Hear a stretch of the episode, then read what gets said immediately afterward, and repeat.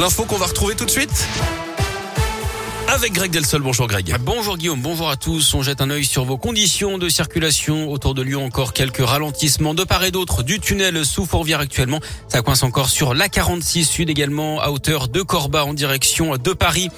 À la une, la nuit dernière a été la plus froide en France depuis 1947 pour un mois d'avril. C'est ce que dit Météo France avec un gel qui a touché quasiment tout le pays. On a relevé jusqu'à moins 9 degrés en Champagne. Cela aura des conséquences très graves hein, sur les récoltes, prévient le syndicat d'agriculteurs, la FNSEA. La Bourgogne a été durement impactée, inquiétude notamment sur les fruits à noyaux, les mirabelles, les prunes, mais aussi sur les pommes.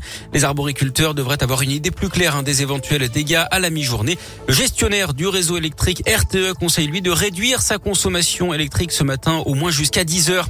Ils veulent à nouveau bloquer la raffinerie de Faisan au sud de Lyon. Après l'action du 21 mars, un nouvel appel est lancé pour ce mercredi.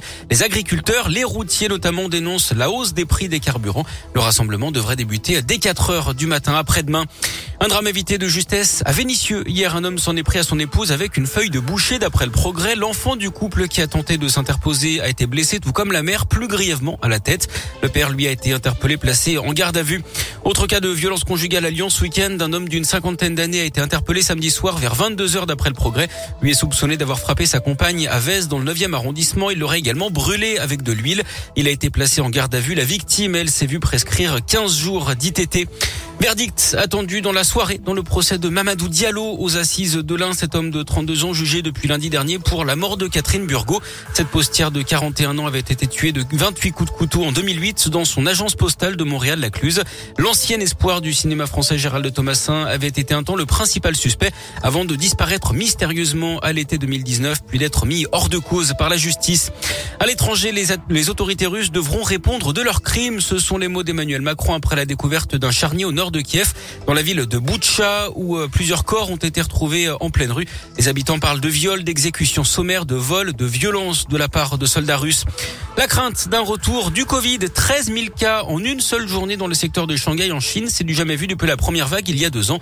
Les autorités locales annoncent qu'il s'agit d'un nouveau sous-variant d'Omicron. Aucun décès n'a été recensé pour l'instant. En attendant, la quasi-totalité des 25 millions d'habitants de Shanghai sont confinés depuis samedi. En sport, carton plein pour les clubs de l'Aglo. Hier, victoire des garçons et des filles de l'OL. Les Gones ont battu Angers 3-2 en Ligue 1. Ils sont 9e. Les Fenotes sont leaders après leur succès à Guingamp 2-0. En basket, pas de soucis non plus pour l'Asvel, large vainqueur du Portel 85 à 65 en championnat hier. Les Villeurbanais qui sont troisième du classement. Et puis le succès du festival Quai du Polar. Ce week-end à Lyon, la fréquentation est revenue presque au même niveau qu'avant la pandémie. On a compté 12 000 visiteurs qui ont répondu présent pour cette 18e édition.